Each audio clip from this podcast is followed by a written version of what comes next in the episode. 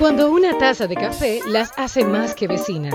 Historias y experiencias que viven cuatro mujeres contadas desde sus distintas realidades. Wendy Tactur, la fotógrafa, Carmen de Veras, la productora, Mariel Valdés, la escritora y Francia Céspedes, la coach. Ellas son las vecinas. ¡Vecinas! ¡Vecina! Ay, Dios mío, pero... Y uno muy contento porque Wendy está aquí hoy, pero aquí, no desatinadas aquí, no completamente. Mi madre desafinada, no aquí, sé. estoy, Bienvenida, la doña Wen está con nosotros. Mi amor, pero- finalmente desde los desde- New York. Mi ha llamado de una manera increíble a la hora de tener que eh, pues tomarnos este café con el vecindario. O sea que hay cosas que hay que hacer vecina y cuando el deber llama y como andaba buscando el moro, ¿verdad? Tenemos Claro. que buscarle la Pero amiga, yo quisiera que el deber, yo quisiera que el deber me llamara como a ti en Nueva York. En Nueva York. sí, Así a mí- mismo yo A quisiera. mí Yo también. Que el A deber mí me diga, también. ven, ven, que debes venir a Nueva York. Yo quisiera. Para grabar, por favor. Ay, vecina, pero de verdad que yo estoy contenta de hoy poder eh, estar compartiendo con el vecindario, tanto con ustedes como las vecinas que nos escuchan a través de Spotify y a las que nos ven a través de YouTube. De verdad que ya estaba bueno de faltar, o sea que nada. Y como así venimos rápido, señores, ustedes saben que nosotros, la parte de, de nosotros de, de foto y video, o sea, uno vive las bodas y la ilusión, del matrimonio, del inicio de una nueva temporada en las vidas y tal. Pero Ay, hoy no Ay. vamos a hablar de esa parte tan, tan linda y tan maravillosa, sino más bien de lo Hmm. que no te dicen en el matrimonio. Ay, mamá. Te voy a decir lo primero bueno que nadie esto. te dice del matrimonio, que la razón Pe- por la pero que espérense, antes de decir algo de lo del matrimonio, yo quiero, porque lo voy a decir en el principio y al final, para que no se nos olvide. Wendy está aquí, no se le iba a olvidar hoy. exactamente. No, No confíe que ya tenga explote. Señores, recordarles suscribirse a nuestro canal, darle like, comentar y compartir, que todo eso es gratis y nos ayuda bastante a crecer por aquí, por el YouTube. Ustedes los pidieron. Ah, pues ahora aguántense y suscríbanse, ¿ok? Gracias. Ay, ay, bueno, ay. Ya se ha cogido ese papel. boche, No, no, no- mi amor, ella se ha cogido ese personaje, pero una cosa increíble. Vecinas, lo primero que no nos dicen del matrimonio es que la razón por la que las novelas se acaban cuando la gente se case, porque se finaliza el romanticismo y empieza la verdad. Por eso le ponen fin, porque si la novela vendiera la verdad del matrimonio, nadie se casa.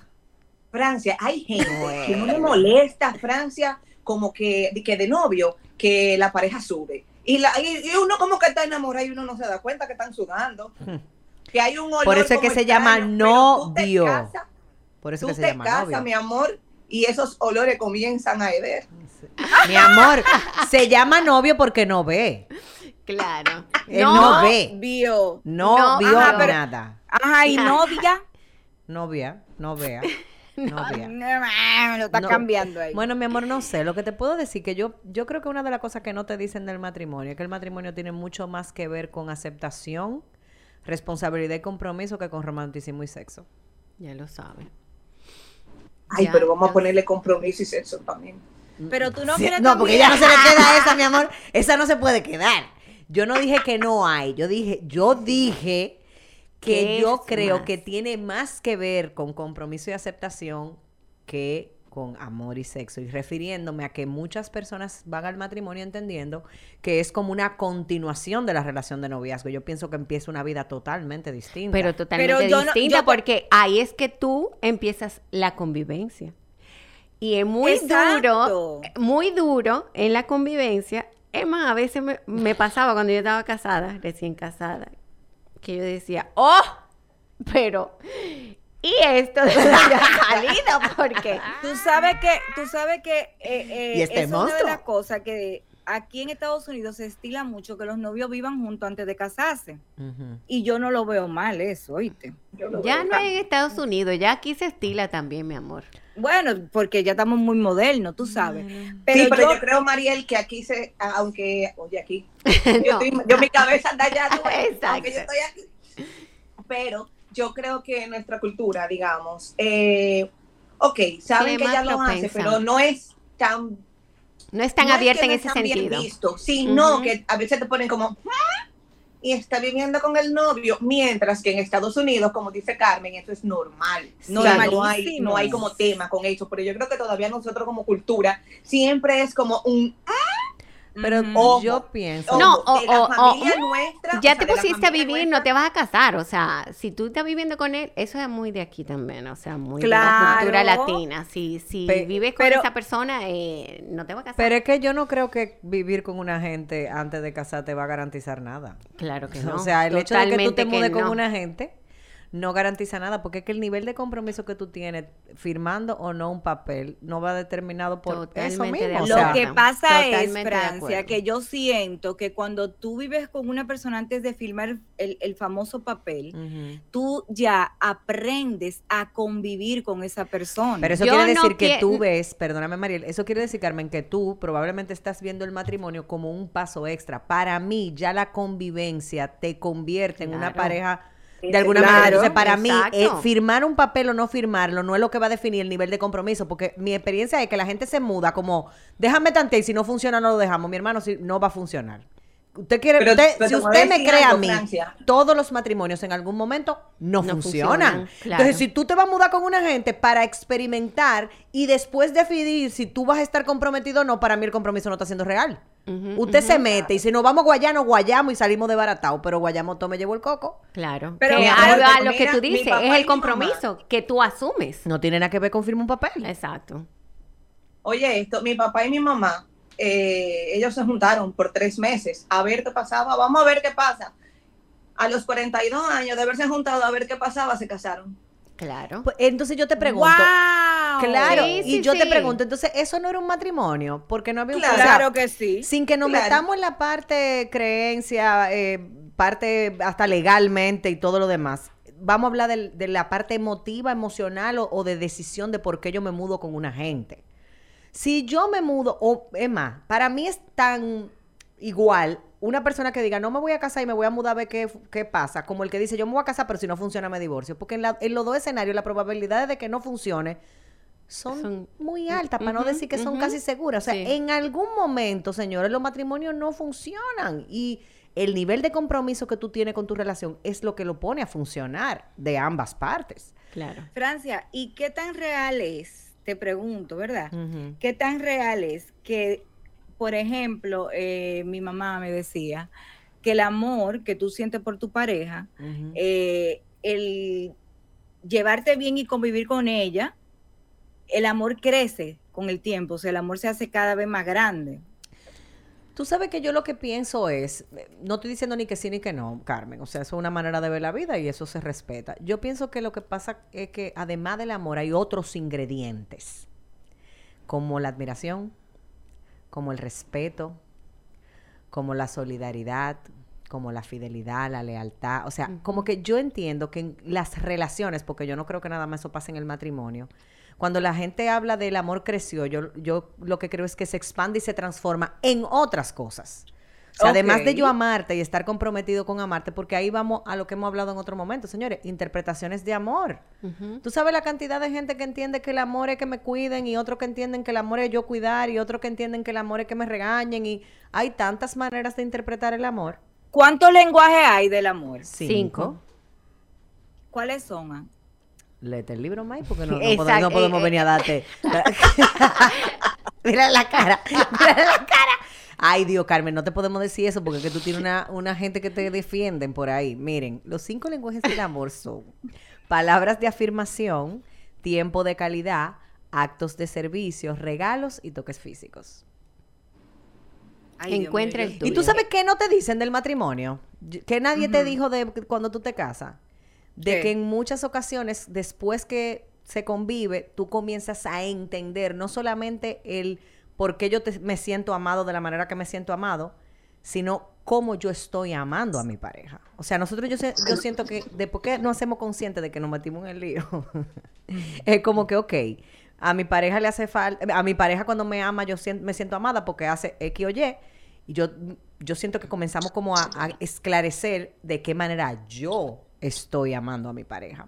A veces lo hacemos de manera consciente y a veces de manera Inconsciente. inconsciente. ¿Tú sabes qué no te dicen también? ¿Qué no te dicen cuando tú te vas a casar?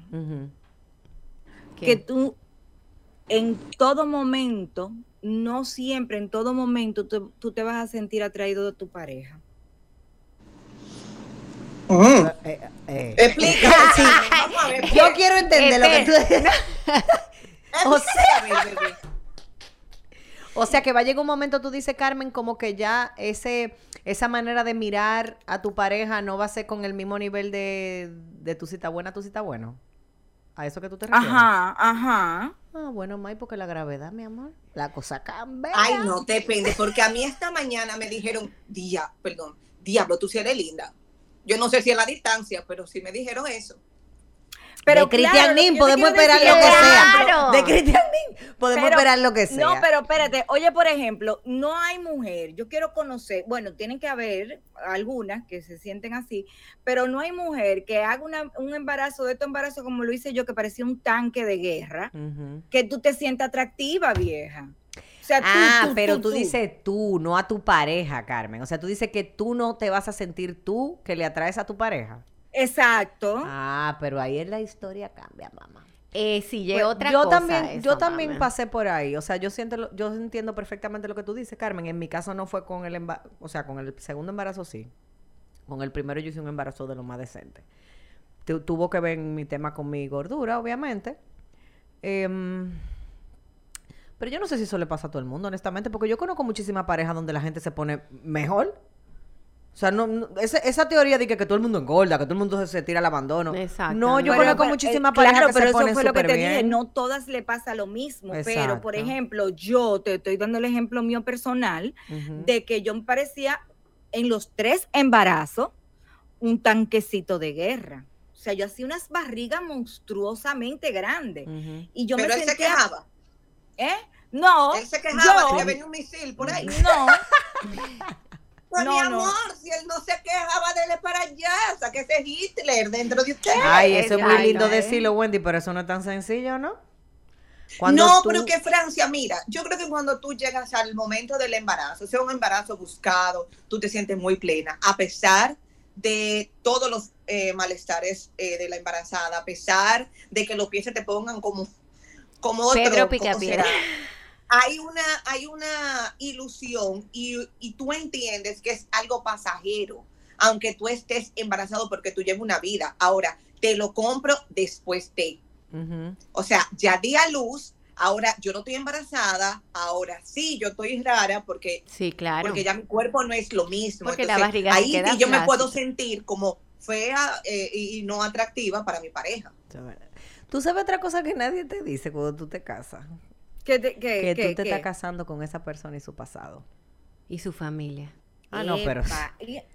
Sí, pero va- sí, porque eso tan, Bueno, nadie te lo dice. pues tampoco, bueno, tú pero de verdad- Pero nadie- no todos, Ah. no todos, no todos, eh, Mariel, porque por ejemplo, Bueno, pero yo estoy hablando de lo que nadie te dice.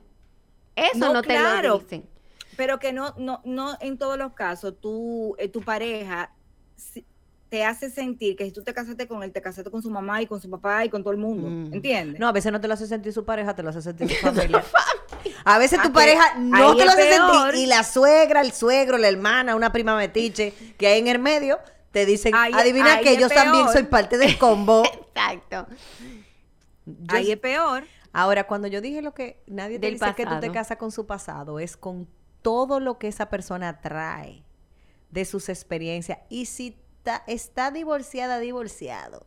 La piña se pone era- más compleja porque tú cargas con la ex, el ex, la familia del ex, la ex, y si es con hijo, igual. O sea, yo siento... Yo, yo en esa parte no tengo esa experiencia, yo hablo por mí, yo sé que yo soy una excepción, gracias, pero eh, yo me casé con ese pasado, pero yo no he tenido, gracias a Dios, esa experiencia a la que tú te refieres. Igual Francia. que yo, yo tampoco le he tenido en de la esa que ha habido como pero- un tema de roce, tú sabes, Claro. sino que gracias a Dios ha sido otra cosa, ha sido una aceptación increíble, incluyendo de ese pasado.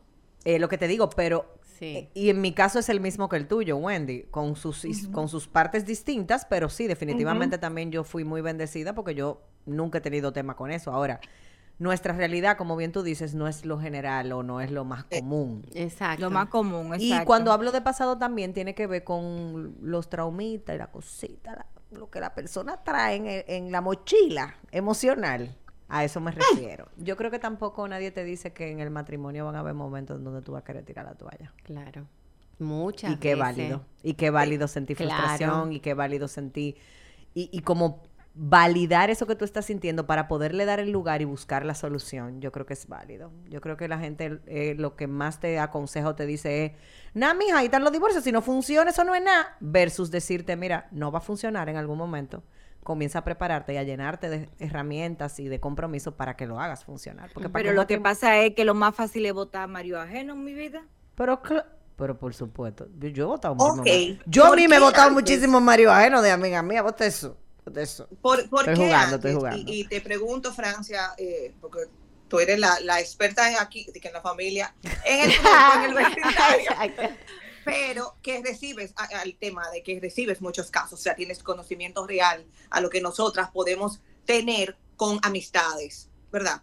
Eh, antes la gente se casaba y se casaba con el compromiso de mantener esa relación. Eso es verdad. Estoy de acuerdo. O sea. Eh, y lo hemos visto, ojo, no es ni que lo acepten, ni que sea así, ni que está bien, ni que esté mal, no. O sea, cada. Realidades, cada realidades. Tiene una manera de. Cada generación, vamos a decir, tiene una manera de cómo pensar.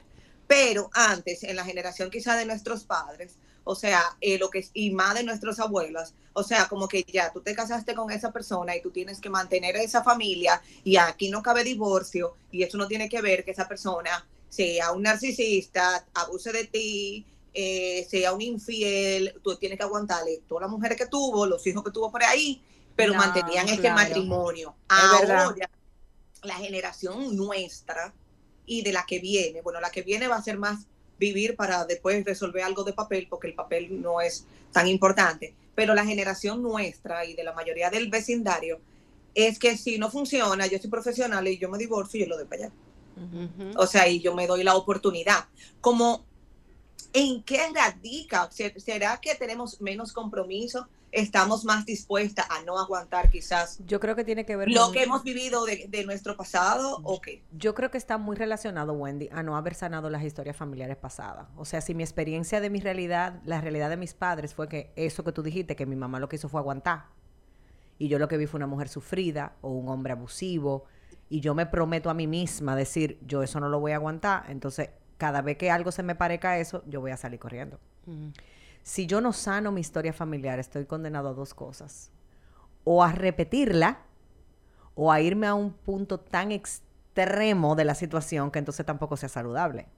Entonces yo creo que está muy relacionado ese cambio en las generaciones a que nosotros venimos de padres que genuinamente no necesariamente tuvieron matrimonios saludables y potables Correcto. O, o de abuelos.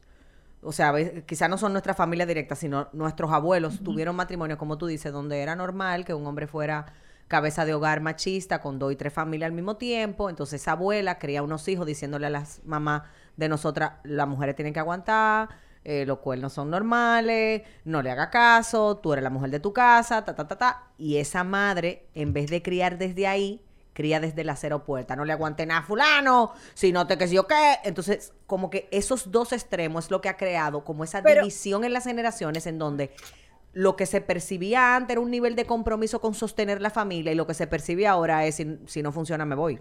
Y todo lo Pero voto. Francia, No sé si- Francia, déjame hacerte una pregunta, porque tú estás hablando de esa, de esa madre o abuela que eh, de la época de la caverna que tenía que estar ahí en el matrimonio. no tan pas- tan lejos más, no, estamos hablando de la abuela tuya y mía, sí. no tan tan en la caverna, no. Pero que, no- que tenían que estar en el matrimonio pese lo que pese. Pero también no está ta- eh, eh, no existe la posibilidad de que tú en tu hogar viste que tu mamá le aguantó de todo a tu papá y tú no quieres eso para ti. Pero eso fue lo que dije, Carmen. O sea, es que depende de cómo tú manejes la circunstancia en la que tú, de la que tú vienes. O sea, tu historia familiar va a marcar si tú vas a seguir el patrón, si tú lo vas a mejorar, si lo vas a modificar completamente, o qué tú vas a hacer con él, porque tú no puedes cambiar la historia de la de donde tú vienes.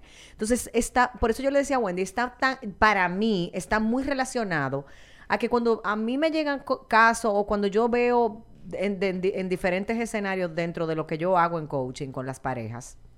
Yo no trabajo eso porque eso es en psicoterapia que se trabaja. Pero cuando yo trabajo el abordaje de la historia y de los planes y de cómo manejar y cómo apostar a restaurar, por ejemplo, una relación, esa persona ha necesitado trabajar con sanar su historia familiar. Sanar, claro que sí, porque es lo que te digo, o sea, si cada vez que yo veo eh, eh, daño, dolor, abuso, lo que a mí me, lo que yo me metí en la cabeza es que de eso hay que huir y salir corriendo, pues cada vez que eso se me presente en la vida o algo que se parezca se presente, yo voy a reaccionar en función de eso. Y eso se da en las relaciones de pareja, por eso te digo. Entonces, hay mucha gente que sana su historia familiar y cambia y modifica patrones. Y hay otra gente que sana su historia familiar y como quiera hacen cosas iguales.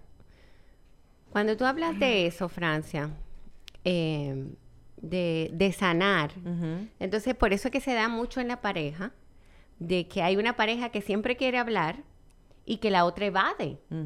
Por eso mismo, entonces, porque le detona Claro. la Y hay una resistencia, tú sabes, y lo que resistes Claro. persiste. Cuando tú te resistes a trabajar con una herida, cuando tú te resistes a manejar temas sensibles en tu vida, eso va a persistir, o sea, va- se va a quedar ahí, va a ser constante en ti. Y parte de lo que nosotros como, como generación, como tú decías, Wendy, necesitamos evidenciar es desde dónde nosotros estamos creando las relaciones que estamos creando. O sea, cuando yo me caso, ¿cuál es el invento que yo me hago de lo que va a ser mi matrimonio? ¿A qué yo voy a ese matrimonio? ¿A llevar qué y a buscar qué? Y la gente, si tú te haces pregunta fuerte en función de eso, hay gente que va a- más a buscar que a llevar. Yo quiero que me hagas feliz. Sí. Yo quiero que me des estabilidad. Sí. Yo quiero que tú me hagas mamá. Yo quiero que tú Yo me... quiero tenerte seguro. Yo quiero tenerte seguro. Entonces, la pregunta yo creo que valiosa es, ¿yo qué aporto en esta relación? Ay, pues yo, yo de una vez lo que pensé fue, yo, ay, yo lo que quiero es estar con este hombre ya. Yo no quiero estar, que, que me esté despachando todos los días para mi casa. Oye, Carmen, Pero Carmen. verdad, pero, y es verdad. ¿Y Bueno, a mí me yo pasó de que mierda, voy a tener que asumir porque ni modo no hay. Me comí el bicocho. No hay de otra, mi amor. Me comí No, el yo no y salió comí, pero- premiado. Pero, pero, pero, yo lo que quería era ya. Pero Entonces, independientemente, pero ahí voy, Mariel, independientemente de que tú te cases en circunstancias, por ejemplo, estando embarazada, de la misma manera, además del compromiso hacia me voy a casar para darle estabilidad a ese hijo a través de un matrimonio, nosotros necesitamos descubrir y, y entender cuál va a ser mi rol en, este- en esta relación. ¿Cuál es? Yo- y yo siento que eso es otra de las cosas para las que no te preparan. Eso mi- mismo, por ejemplo, curso matrimonial y demás. Yo siento que no te preparan genuinamente para la pelea real. Y cuando digo la pelea me, me refiero como al trabajo que va a implicar de cada ser humano complementarse, señores, hasta con los hermanos de uno no pelea. Imagínate tú una gente con unas mañas totalmente diferentes. Diferente, ¿Cómo tú- totalmente. mi amor, pero y- por ejemplo, si usted y yo éramos pareja y cada quien en su casa, y cuando dormíamos por ahí, no importa porque era un ratico, pero cuando llegamos a la casa, tú y yo dormimos del mismo lado de la cama. ¿Quién es que va a ceder? ¿Quién es que va a ceder? La primera negociación. Eh, lo que te digo, es viene la, la primera. primera. negociación. Después viene la negociación, o si no tenemos que mudar en la casa de uno de los suegros. Ay, no. La, Bueno, la ¿qué ha palabra pasado? dice Claro. casado, casa Sí, de Carmen, dos. Sí, Carmen, pero hay en la ocasiones vida- que la lamentablemente tú tienes que acceder a mudarte con tu... con- presente. Claro, A claro. mí- A, veces a la mí me realidad tocó. te lleva a tener que tragar, mi amor, escupir y poner la cara para que te caiga. Bueno, yo le doy gracias a Dios que a mí nunca la me tocó eso. poner en esa situación, no porque te Claro. Mira, yo le doy gracias a. Dios que a mí no me tocó eso. Porque la verdad... Ya. Dila la No, verdad, no. dila. No, yo le habló, voy a decir. Pero ella ya habló. Yo le voy a Tú no le decir. viste la cara. Porque la verdad, yo no hubiera durado tres días. No, te hubiera salido en los periódicos. Eh, sí. Bueno, Yo- en mi caso Yo hubiera salido en los periódicos. En mi caso hubiese sido al revés. Yo con mi suegra, un amor, que nunca la llamé suegra, era mi segunda madre, pero del otro lado, o sea, del lado de Fredín con mi mai, no hubiéramos durado dos días. Bueno, era de parte y parte, porque la mía también no era fácil, ¿eh? Mire, mi hermana. Mi mamá no era nada fácil, o sea que... Mi mamá no era fácil, pero- esa pero- turca, mi vida. Eso tampoco te lo dicen. No, yo pienso que hay tantas cosas que en el matrimonio no te dicen y que definitivamente tenemos que estar en la disposición, los que decidimos, ¿verdad?, recorrer el camino del matrimonio. Claro. De descubrir y adaptarnos, porque es lo que Wendy empezó diciendo, el tema de los olores, mi amor, y de lo, y de lo bajo, del olor y lo bajo, las dos cosas. El tema sí, de las mañas, el tema No, de pero las... déjame decirte una cosa. Eso está Maña muy bien, no. maña y todo lo que tú quieras. Pero lo interesante es aquí, porque ustedes están casadas solamente una vez. Pero Wendy está casada dos veces. Yo me sé, o sea, yo estoy divorciada, no, he, no me he vuelto a casar, espero que sí. Pero debe de ser Wendy como que todavía, mierda, ya yo sé, porque ya Wendy sabe a lo que iba, pero ¿y qué me va a pasar con, con, eh, con Como la esta expectativa, versión? como la Exactamente, o sea, expectativa. pero mira qué es lo que pasa, Mariel. porque ella ya no va ingenua como uno, tú sabes, Pero nosotras llevamos en esa parte como una una ventaja. ventaja. Claro. Porque, porque ya tú sabes de antemano lo que no. Ujú. Tú sabes de antemano lo que no. Tú sabes lo que sí. Sí, Wendy, pero a veces punto, tú, tú sabes lo que no. negociar. O sea, Claro. hay cosas que tú dices, espérate, o sea, yo prefiero que ronque, como ronca, como me pasa, a que Ay. Ay, ay, Wendy, ay, pon otro ay. ejemplo, por favor. Pon otro ejemplo, porque yo no prefiero que ronque. Es verdad. Pero está Francia, bien, o pero por ejemplo, porque- Wendy, en ese caso que tú dices, o sea, tú aprendes a negociar y tú sabes lo que no. Pero si en el matrimonio esa te muestra un no que tú no habías visto, Eso siempre pasa. Es lo que te digo. Pero o sea, señores, eso le pasa a uno hasta con los es lo hijos. que te es lo que digo, pasa, Francia, o sea. O que, sea- que aunque tú vayas con, di que, ah, ya yo sé a lo que yo voy. No, mentira. Sí, pero por Uno ejemplo, mira, en el caso de los ronquidos, en el caso de los ronquidos, Ah, porque tú no que- sabías que él que él no controla. ¿Entiendes? O sea, no es una conducta. Es, un, es una situación que no controla, aunque quisiera. Ahora, si fuera un peleón de adelante, es algo que no controla. Si fuera un mentiroso, si fuera un bebedor, eh, Claro. si Ta- maltratara, pero, Wendy, lo que lo como que- una reina, lo ¿tú que- me entiendes? Ya ahí sí. Yo dije, espérate, ahí no, yo no voy a caer ahí. O sea, Pero lo que No, te, María pero te si eso dice, se muestra después que tú te casas. pero lo que te dice María el Wendy, el punto está en cuántas veces la gente se casa con un mentiroso, con un, un manipulador, con un bebedor, con un maltratador y se da cuenta de puede. Porque en el noviazgo no No. necesariamente se ponen en evidencia. Exactamente. Mira, bueno, que tenemos un caso. Tú sabes que, eh, bueno, y más Tenemos aquí ahora, el caso. ¿Entiendes? O sea, por eso te digo, o sea, hay veces que, eh, o sea, se disfraza tan bien que después que tú estás metida en el lío, tú dices, pero ¿Y cómo fue que yo llegué aquí? no, no, no. Y Ay, pero espérate, Pero- tú estás hablando, Mariela, en parte de él. Ay, mi amor. Pero una en el noviazgo se levanta producida y en la vida. No. Es verdad, si los hombres tuvieran aquí, dijeran dos lo que nadie te dice del matrimonio, que las mujeres no siempre amanecen lindas, No, maquilladas yo y- te voy a y, decir una olorosas. en mi caso eso no aplica porque yo me muestro tal cual soy, mi amor, porque yo sí lo he dicho siempre, señores, conozcan a la gente sin maquillaje. Porque Y sin si- filtro. Y sin filtro, Y sin porque se filtro. pueden dar la real sorprendida.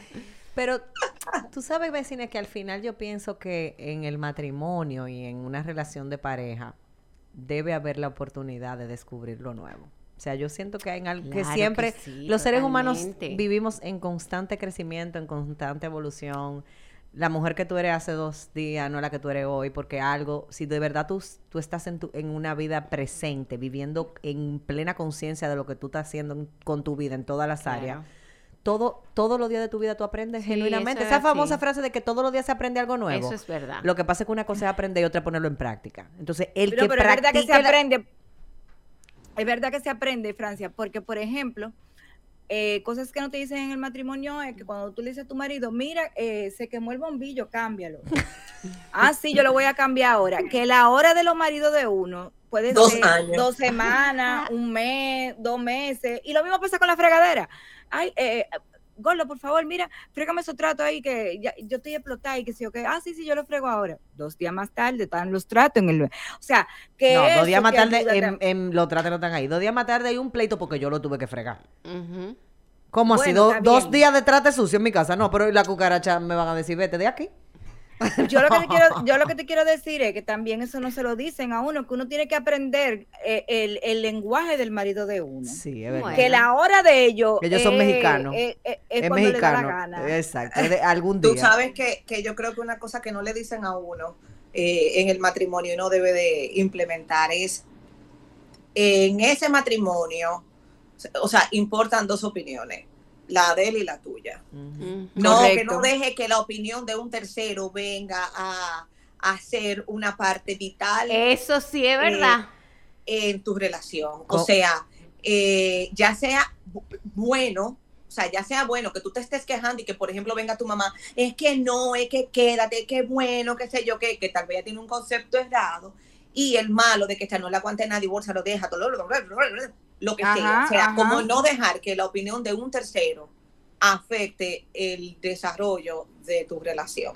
Correcto, es. estoy de acuerdo contigo. Vecinas, como decía Carmen, la pala- las palabras dicen las cosas. Casá, dos. Comprometí, dos. Dos. Enamorá, dos. Dos. El matrimonio es cosa de dos. Así De que dos. cerremos esto, vamos a beber café y vamos a dar una chimeadita después de tu vecina, que tenemos varios temas pendientes porque Wendy está en Nueva York. Así que, señores, espérense. Ay, perdón, perdón. Ay, ay, déjame entrenarme. Ok. Suscríbanse a nuestro canal de YouTube. Tiene que Delen por ahí. Ahí o ahí. Yo no sé. Ahí. En una campana roja que hay por ahí. Suscríbase, dele like, comparta y apóyenos en nuestras redes sociales, arroba lasvecinas.dr. Así que ahora sí, vecinas.